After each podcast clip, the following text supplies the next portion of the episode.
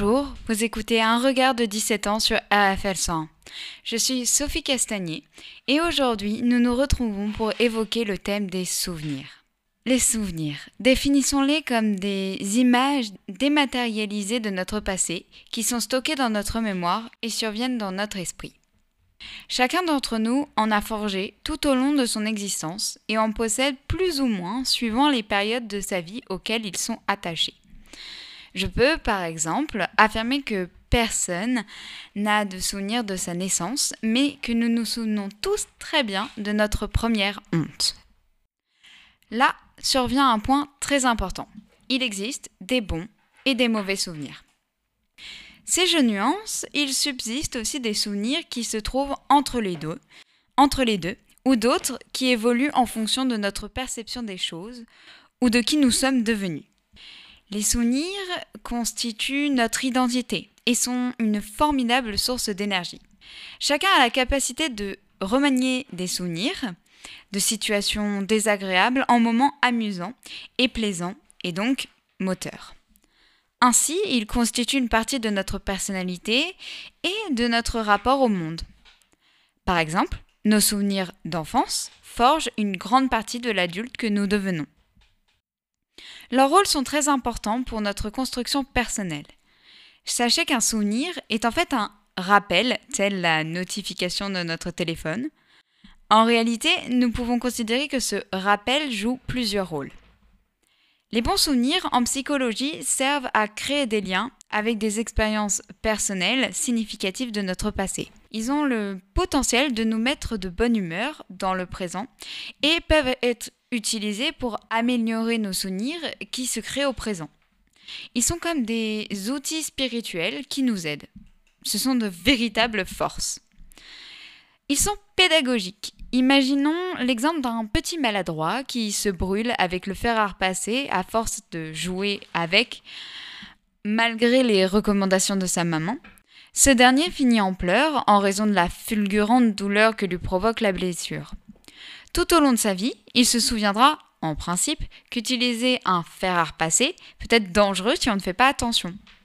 Cette fonction agit aussi avec les personnes qui composent notre cercle familial, euh, amical, professionnel. Prenons quelqu'un qui intègre un de ces cercles. Si, il ou elle vous fait tort, vous en, vous en souviendrez et votre comportement vis à -vis de cette personne changera parce que votre confiance en aura pris un coup. De même, il est possible de transmettre ce rappel. J'aime prendre le cas d'un grand-père qui conte à ses petits-enfants une histoire qu'il a vécue. Ces derniers sont marqués par ce souvenir, s'en imprègnent et en apprennent quelque chose. En fait, en partageant ce récit, le grand-père peut même faire naître en eux une envie de future vocation, de voyage, de saveur. Les souvenirs familiaux ont une valeur d'objectivité et servent de référence à tous les membres de la famille, pour le meilleur ou pour le pire. Chaque enfant constitue son histoire personnelle et enregistre ce qui se passe en fonction de sa sensibilité et son rôle dans la famille. Un souvenir nous permet aussi de garder près de notre cœur une personne qui nous est chère, mais que malheureusement nous avons perdue pour diverses raisons. Les moments passés à ses côtés restent gravés en nous et font naître en nous de la mélancolie quand nous y repensons. Il s'agit d'un moyen de conserver une sorte de lien affectif avec euh, ce lien qui nous permet d'une certaine manière... Non, pardon.